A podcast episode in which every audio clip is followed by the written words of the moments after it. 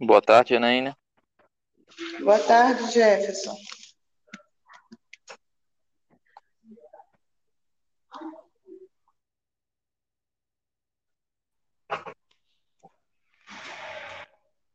Bom dia.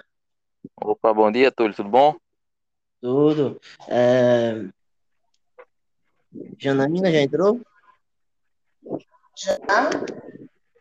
Sim. É, entrar aí com a apresentação.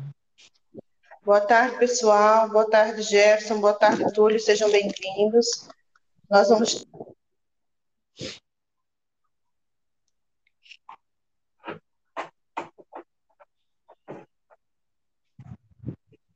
sobre as pragas, sobre agrotóxicos e como eliminar as pragas. Eu sou Janaína Carlos, estudante de Biologia do Tráfico do UNP. Podem se apresentar, meninos. Bom dia, meu nome é Túlio Victor Delira Protásio, sou estudante de Ciências Biológicas na UNP.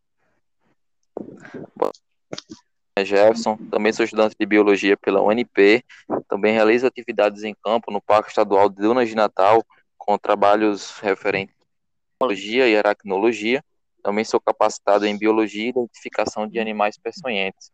E hoje vamos falar um pouco sobre o manejo integrado dessas pragas em meio urbano, que hoje em dia a gente verifica que vários locais sofrem com essas infestação. Mas antes de a gente falar sobre pragas, a gente precisa saber primeiramente o que seriam elas. Segundo a RDC 52 de 2009, falam que as pragas são todos aqueles animais ou insetos que causam danos econômicos ou à saúde da população. Mas para isso a gente também precisa identificar o porquê que esses animais estão presentes é, em nosso dia a dia. Primeiramente,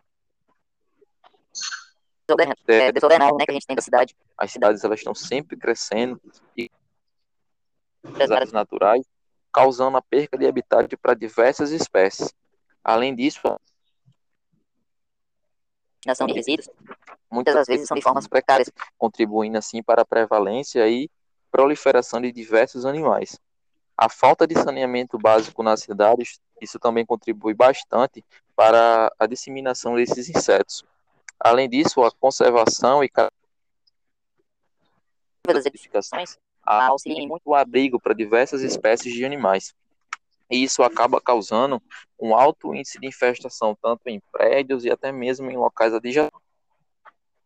Quando a gente se trata de pragas, é, muitas pessoas pensam logo em baratas, formigas e escorpiões. Mas os cupins também são um dos grandes problemas que a cidade em si ela vem sofrendo.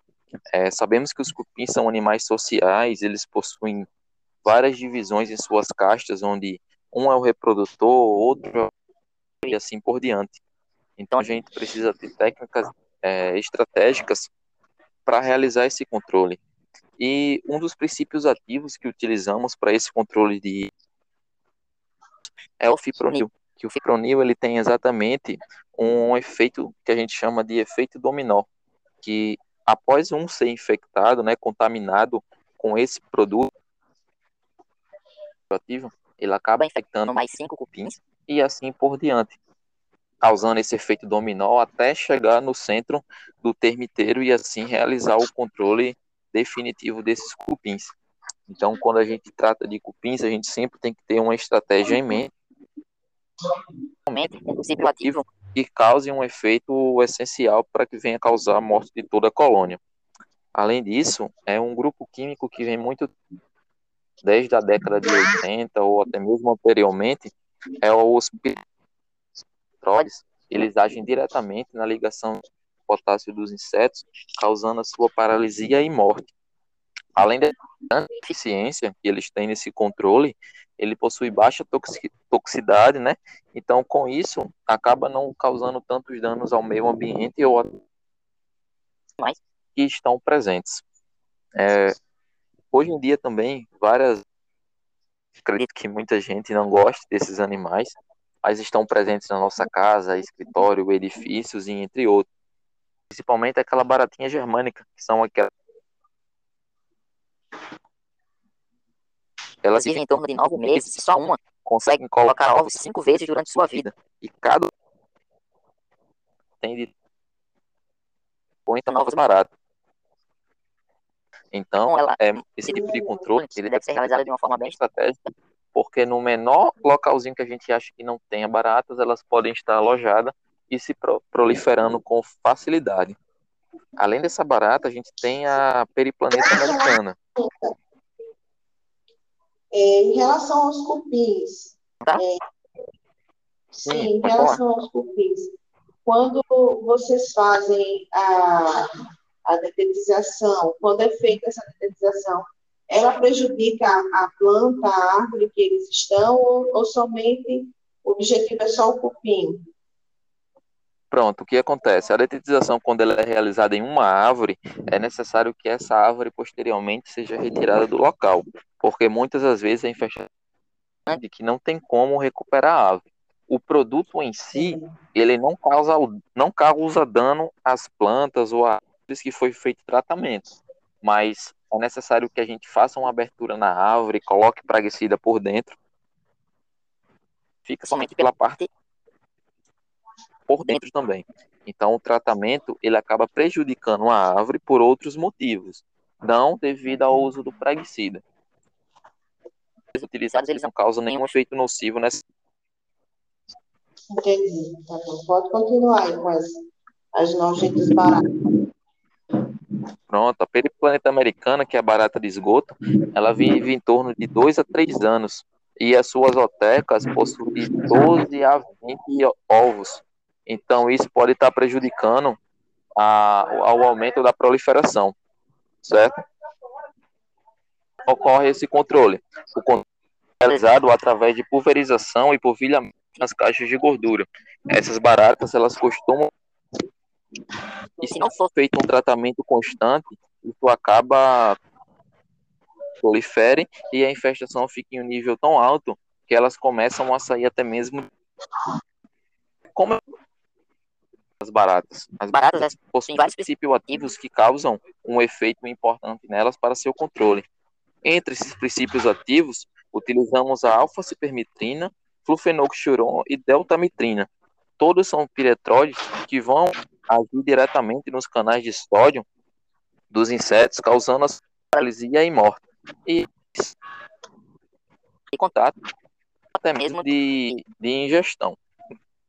Além dos usos dos praguicidas, os controles de praga realizado apenas com produtos. Existem algumas técnicas de controles que a gente chama de regulação ambiental, que é exatamente alguns reparos na nossa casa. como uma higienização periódica, é manter as caixas de gorduras bem fechadas e É colocar uma vedação de borracha que nenhum animal entre.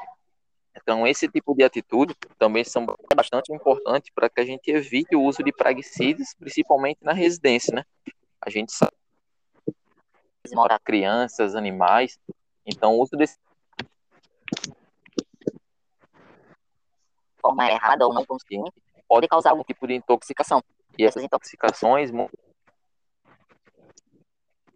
consideradas graves dentro da sensibilidade da pessoa e como por exemplo gatos geralmente são os que mais sofrem com isso porque eles costumam ser curiosos então eles vão para perto do praguicida acabam passando por cima e quando eles têm mania de se lamberem acabam. Então sempre é necessário que seja dada a recomendação do uso do antes durante e é, os escorpiões, por exemplo é um dos animais mais inteligentes inteligentes que que inteligente assim, entre aspas esse pensamento como a gente tem. mas as as estratégias de defesa que ele tem são essenciais para que eles consigam fugir de determinados praguicidas. Não seja eficientes contra isso. ele consegue sentir essa ação no chão e devido a ele ter órgãos como as tricobotes e os pentes em suas estruturas, eles conseguem ser praguicidas. Além disso, se a gente utilizar escorpiões, ele acaba e sai de seu abrigo. um acidente. Então, para escorpiões, nós utilizamos o princípio ativo bifentrina, que isso diminui e retarda a contundância de sódio para o interior da célula. Ou seja, isso inibe a adesina trifosfatase do escorpião e ele acaba paralisando. Então, essa é a melhor metodologia para se realizar o controle, não deixando retirando ele do seu abrigo. Da mesma forma que é utilizado técnicas de controle sem uso de praguicidas para baratas, escorpiões também controle, que é exatamente vedar as caixas de gordura, manter as caixas de gordura bem com limpezas periódicas para evitar acúmulo de baratas, parte de vedação escorpiões não entrem, evitar entulhos e vegetações também, para evitar esse acúmulo de então, Jana, alguma dúvida até o momento? Não, bacana, né? Saber que muitas coisas dependem da gente, né? Do que a gente faz na nossa casa, da limpeza que a gente tem, que a gente pode evitar Isso. muitas pragas, né? Muitas pragas urbanas. Isso é o controle de pragas. Eu sempre costumo falar que ela é uma mão de não adianta a empresa controladora de pragas e o contratante não fazer os básicos, como a então, se a gente coloca produto e a pessoa não realiza a limpeza, não tira algumas insetos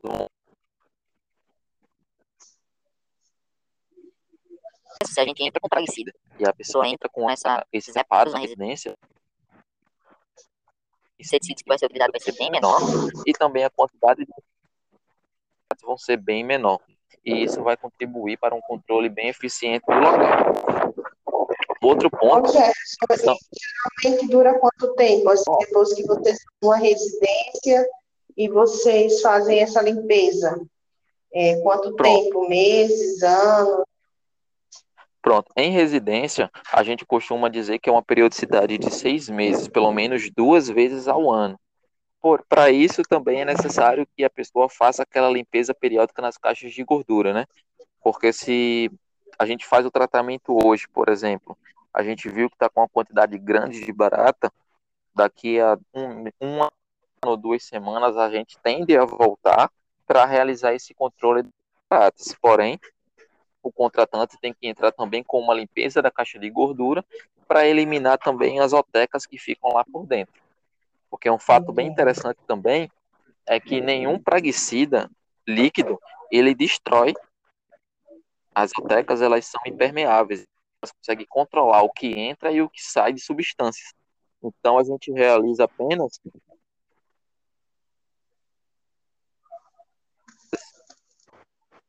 Desculpa, a gente realiza a retirada apenas, os praguicidas matam apenas os adultos, mas não acabam destruindo as otecas. Então essa limpeza periódica serve também para eliminar essas futuras eclosões dessas otecas. É, outro ponto que é muito interessante, que a gente costuma agora ver em eólicas, são os prejuízos causados pelas formida, formigas da, do gênero Ata e Acromimex. O que seria isso? São aquelas formigas cortadeiras, aquelas grandonas que a gente vê fazendo os olheiros no chão. Para vocês terem uma ideia, a do... Isso, exatamente. Essa formiga ata, ela costuma fazer os seus olheiros, seus formigueiros, na verdade, até 10 metros de profundidade. E lá dentro Nossa. pode ter diversas, e lá dentro pode ter diversas câmaras com mais de um milhão de formigas. Então a gente já pegou situações que esse tipo de formiga estava destruindo placas solares.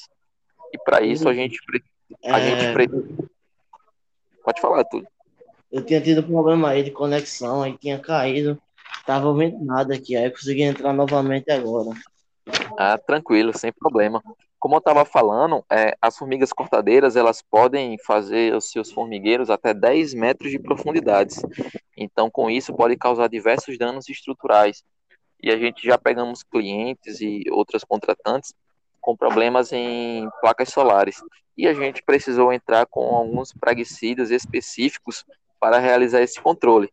Entre eles é o praguicida com princípio ativo da sulfuramida, que isso é um, em forma de granulado que a gente utiliza, que após as formigas levarem para dentro dos seus formigueiros, de 3 a 7 dias, vai ocorrer a paralisação do corte das folhas e, a, e morte de diversas operárias, operárias, que elas vão ficar um pouco confusas devido à ação do praguicida. Em 15 dias, elas começam a parar de remover a terra, ou seja, não vai ter mais aquele processo de tirar a terra de dentro do formigueiro e colocar para fora. De 30 dias, já começa a surgir é, formigas colocando seus próprios ovos para fora, ou, ou seja, isso são sintomas de confusão que vai causando dentro do formigueiro. E é um prazo total de 90 a 120 esse formigueiro seja totalmente controlado. Porém, entra aquele ponto também que eu tinha conversado com Janaína anteriormente. A gente entra com a ação do praguicida, mas a contratante tem que entrar com alguns reparos no local, que é exatamente a vedação desses buracos, para que futuramente não venha novas formigas utilizarem como ninho, né? E essa de todas as pragas que você citou, essa é uma das piores, gente? De, Desculpa, de não entendi. Não entendi, em desculpa. Essas, em relação a essas pragas que você citou, as formigas, Sim. essas formigas cortadeiras, é uma das mais difíceis pela questão do, do, do formigueiro atingir a profundidade de 10 metros, seria uma das piores para se, se controlar? Pronto, é o seguinte, a gente sempre quando vai fazer um controle de determinada espécie, a gente tem que ir a campo para identificar o nível da infestação. A infestação ela Esse momento que a gente foi, a infestação estava muito alta. Além da gente utilizar a sulfuramida, a gente utilizou de FOG, que é o uso da termonebulização. A gente foi até o cliente e jogou dos olheiros. Já que a gente não tinha a ciência dessa profundidade, a gente jogou conseguia em todas as câmaras de dentro da, do solo e resíduos nos fungos, né? Que a gente sabe que é alimento de fungos. Então, todas que entraram com a fumaça naquele momento morreram. Todos que estavam do lado externo, ao entrarem no formigueiro e comer do fungo, morreram por ingestão. Porém, essas formigas sempre são complicadas de realizar o controle, porque é necessário a gente sempre estar tá inovando as técnicas, né? Porque se a gente utilizar uma técnica inadequada, vai fechar o formigueiro por dentro e daqui a quatro, três meses, cinco meses, ela abre um novo de formiga quase o dobro. Então, formigas são uma das pragas. E, e quem sabe ainda mais fortalecidas, né? Às vezes. Isso, a gente chama de amoagem, que é o período que ela fica dentro do solo, é, sem criar nenhum tipo de olheiro. Ela fica apenas lá embaixo com os alimentos que ela tem e se reproduzindo. Então, quando ela abre um novo olheiro, ela pode estar com um dobro e até mesmo com algum tipo de resistência. Minha nossa, muito interessante. E uma, uma das técnicas também, né, de você prevenir também atividades agrícolas do, de formigas também, é, até, a galera faz até cortes nas folhas, que aí a formiga entende que aquela planta ali já está sendo consumida por outras formigas. Então ela procura uma outra planta. Isso, exatamente. É... Essas, técnicas, elas estão, vêm sendo muito utilizadas, não somente elas, como também o uso de controle biológico, né? No Brasil, aqui, a gente não tem tanto, mas lá no exterior, várias empresas especializadas estão utilizando um controle biológico até mesmo para baratas dentro de residência. Aqui no Brasil, é, aqui no Brasil é um pouco tem um pouco de preconceito porque as pessoas veem fungos e bactérias apenas como seres ruins, seres maus, né? Então a gente ainda está tentando quebrar essa, colocar essa metodologia aqui dentro do Brasil. Mas quando a gente trata de manejo integrado de pragas, a gente sempre tem que pensar na aplicação de produtos químicos e nas medidas de manipulação ambiental. Porque se a gente utilizar esses praguicidas e o contratante não realizar alguns, algumas medidas nesse ambiente, a quantidade de insetos às vezes acaba não sendo controlada. Ah, Jefferson, mas qual seria essas medidas ambiental? Vamos pensar em um supermercado. Um supermercado ele tem um salão de loja, onde tem todos os produtos que os clientes compram, porém ele também tem uma área de recebimento de mercadorias. E muitas vezes essas áreas de recebimento de mercadoria ela não possui uma triagem. Da mesma forma que os, alimentos chegam do container, já entram diretamente para a loja. E isso pode causar um tipo de contaminação direta, né? Através de movimentação mecânica. Saiu, do, saiu de uma transportadora e já entrou na loja. Então, sempre é importante ter essas medidas de biossegurança dentro do supermercado, ou até mesmo em sua casa, quando você leva caixas do supermercado, vem com uma ou outra baratinha. Se uma dessas baratinhas sair dessa caixa e achar um abrigo, ela consegue se proliferar e causar um, problemas futuros. Isso Quando aí. a gente trata... É, é. também vou chegar aqui com alguns informes assim sobre o uso de agrotóxicos e pesquisas em controle biológico aqui em nossa terra nacional, assim. Eu peguei uma pesquisa aqui da Embrapa, no, no qual ela informa que a pesquisa em controle biológico no Brasil, é, vindo dela, se iniciou desde a década de 80, e essas três décadas de estudo resultaram num solo do, que envolve cerca de 30 unidades em várias regiões brasileiras e mais de 130 projetos de pesquisa, né? A, a, a premissa básica do controle biológico é controlar as pragas agrícolas e os insetos transmitores de doenças a partir do uso de seus inimigos naturais, que podem ser outros insetos benéficos, predadores e até parasitoses, micro-organismos como fungos, vírus e bactérias.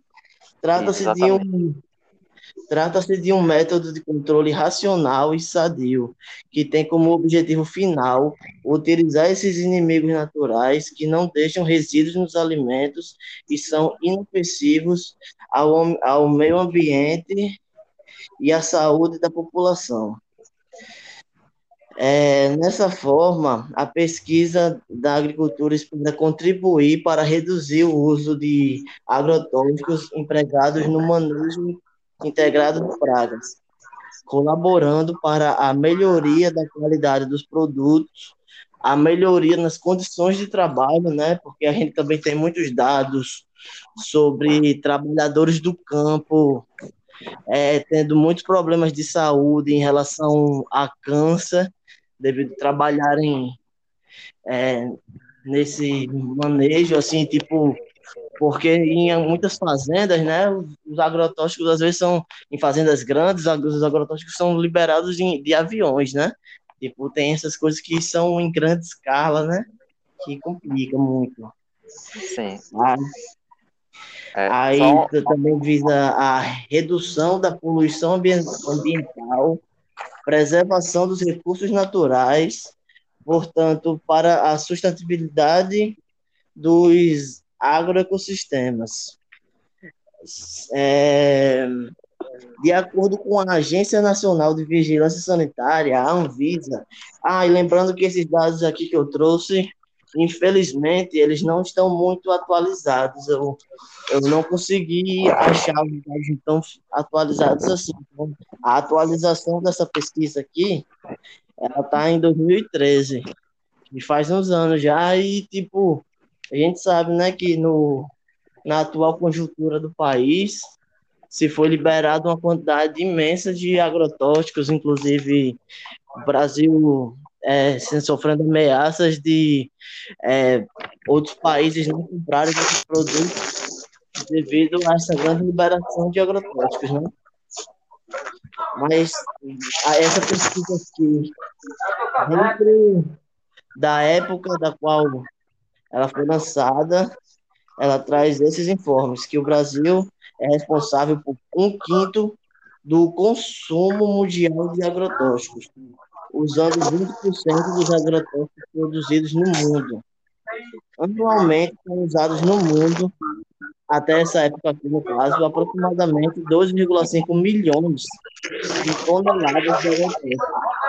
No Brasil, o consumo anual tem sido superior a 300 mil toneladas. Nos últimos 40 anos, houve um aumento no consumo de agrotóxico de 700%, enquanto a área agrícola aumentou 78% no mesmo período. Nunca, nunca se usou tantos agrotóxicos nas lavouras brasileiras, de acordo com o IBGE. A utilização de produtos químicos para o controle de pragas, doenças e ervas daninhas mais que dobrou em 10 anos entre 2012, 2002 a 2012. A comercialização de agrotóxicos no país passou de quase 3 quilos por hectare para 7 quilos por hectare. Isso em 2012, né? Mas essa informação aqui eu consegui atualizada, que se você for deixar em consideração a, o hectare de terrenos agrícolas, o de hoje, o dado que eu consegui mais atual, que foi de 2019, estava em 13 quilos por hectare, que é algo completamente absurdo, né? É como se, tipo, de 2012 para cá tivesse dobrado. Minha Nossa Senhora. Isso, um, é... um aumento de 155% em relação a 2012, além do aumento do uso de agrotóxicos sobre os alimentos, o IBGE também avaliou os diferentes tipos de agrotóxicos sintéticos pulverizados sobre as lavouras. Cerca de 30% dos agrotóxicos foram classificados como muito perigosos. Isso da informação trazida de 2012. É, as cifras do consumo de agrotóxico no Brasil impressionam. É, Túlio, só complementando, é, realmente os agrotóxicos aqui no Brasil eles são muito utilizados, porém a gente sabe que eles causam muito mal, né, assim, nas pessoas e principalmente também na contaminação dos alimentos. É, o uso do controle biológico, ele visa exatamente tirar esse uso de agrotóxicos nessas regiões para tentar dar uma qualidade melhor para os alimentos. Ah, mas Jefferson, por que o controle biológico não é tão utilizado aqui no Brasil? A questão é, primeiramente, tempo o controle biológico ele não é algo imediato como o controle químico. O controle biológico ele vem no decorrer do tempo. A gente utiliza o controle biológico e ele vai agir de forma constante, mas devagar naquele controle. Se eu chegar na planta e colocar agrotóxico, praticamente eu saio matando os animais que estão atacando de uma forma mais rápida. E isso fica sendo melhor para o produtor. Porém, é algo que deve ser estudado e deve ser incentivado para ser realizado cada vez mais. Mas, primeiramente, a gente precisa tentar conscientizar a população que fungos e bactérias não são apenas seres ruins. Eles estão aqui também para nos auxiliar, principalmente nesse controle de pragas, para garantir uma melhor alimentação saudável para o povo brasileiro. Isso, isso. É, aqui também tem muito investimento, é, muito não, né? Mas começando a ter alguns investimentos no, na agrofloresta, né? Que é um sistema florestal, é um sistema agrícola que não utiliza agrotóxicos e ele não planta um, em uma estratégia de monocultura, ele planta em uma estratégia de policultura, o que você provoca que ocorra o controle biológico, porque você vai plantar dentro de uma estratégia que as plantas irão fazer uma cooperação, quanto na transmissão de nutrientes, quanto na condição de sombra, alguma planta que precise mais de sombra, você vai plantar uma que cresça mais para lhe dar uma sombra em horários específicos, e quanto também nesse ponto, você vai plantar uma planta que o predador dessa planta preve o predador da planta da sua planta vizinha. São estratégias da, do sistema agroflorestal que é, se beneficia disso também. Desenvolvido aqui. Isso. Aí, as cifras sobre o consumo, voltando aqui dentro da pesquisa da Embrapa, as cifras sobre o consumo de agrotóxicos no Brasil impressionam e reconhecidamente o uso intensivo de agrotóxicos sintéticos na agricultura causa diversos problemas como a contaminação dos alimentos, do solo, da água e dos animais, a intoxicação de agricultores a resistência de pragas a princípios ativos, a intensificação do surgimento de doenças iatrogênicas e desequilíbrio biológico, alterando a ciclagem de nutrientes e da matéria orgânica, a eliminação dos organismos benéficos e a redução da biodiversidade, que é algo que a gente pode observar, né? Inclusive em viagens, porque quando você vê viagens antigamente, muitos caminhões assim que ficam transportando produtos e passando por um, trajetos longos, os seus para-brisas assim ficavam repletos de uma diversidade de insetos, né? Algo que ocorre menos hoje em dia, de tanta biodiversidade que foi perdida devido ao excesso uso de agrotóxicos.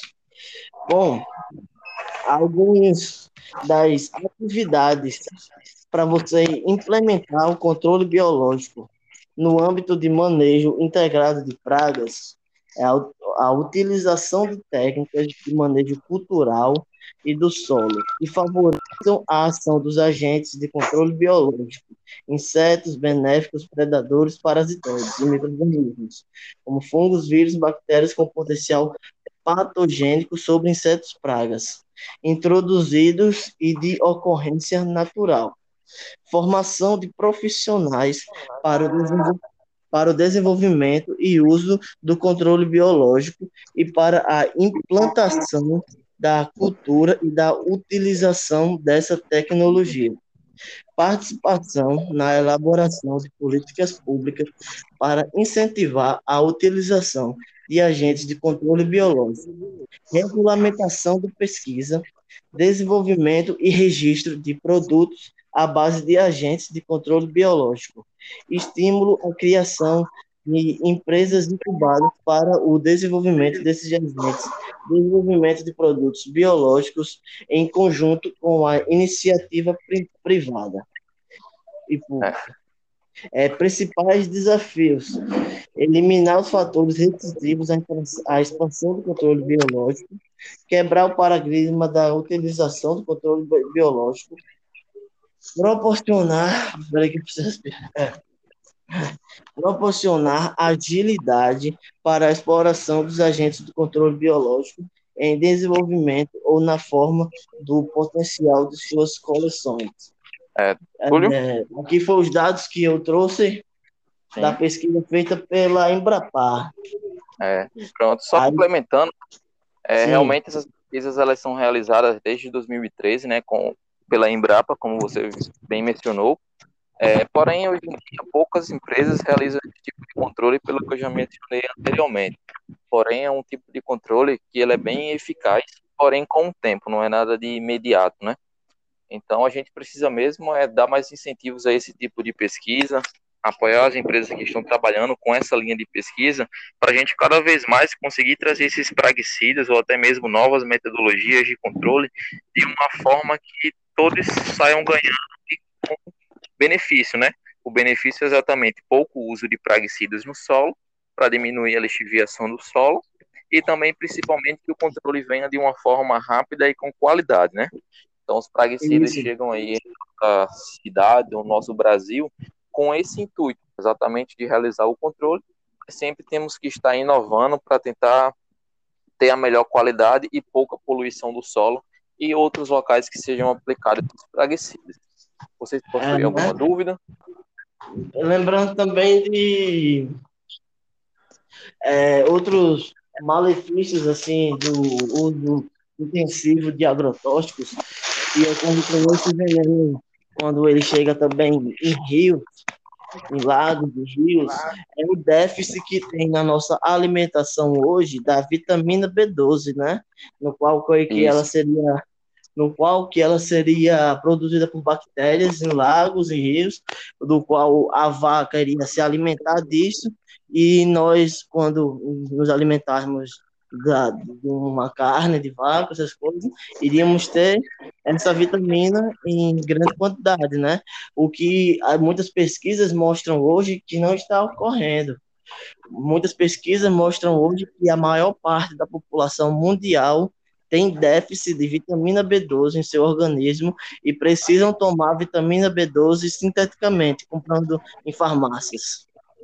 Isso mesmo, exatamente. E uma coisa vai levando a outra, por isso que tem essa preocupação, né? Sempre garantir essa qualidade, porque se a gente faz uma contaminação do solo, esse solo vai passando de níveis até chegar nos rios e podem causar até mesmo a ausência de determinado tipo de fauna.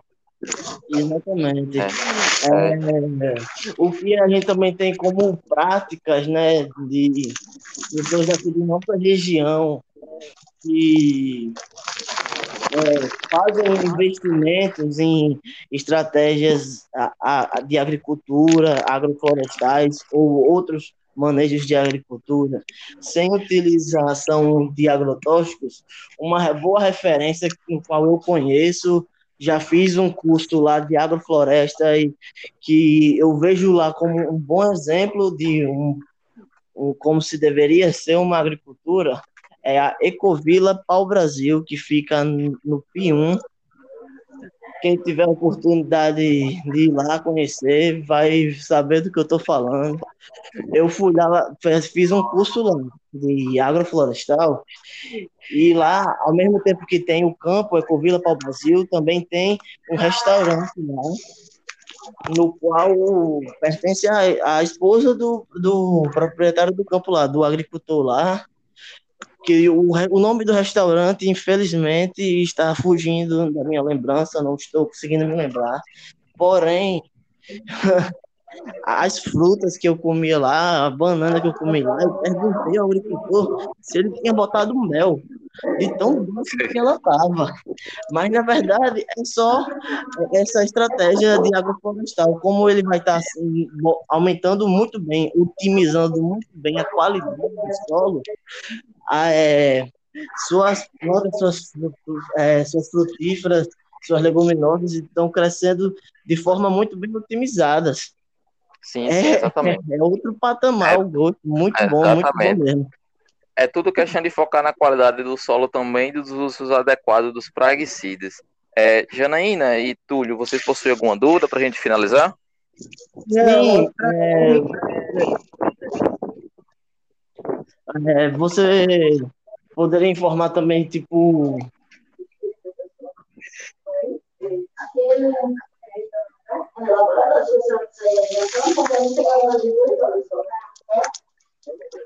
Pode falar.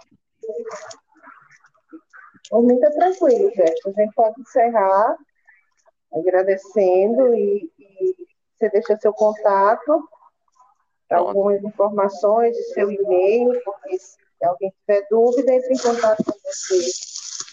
Pronto, o e-mail eu deixo na descrição aqui do, do podcast que a gente realizou.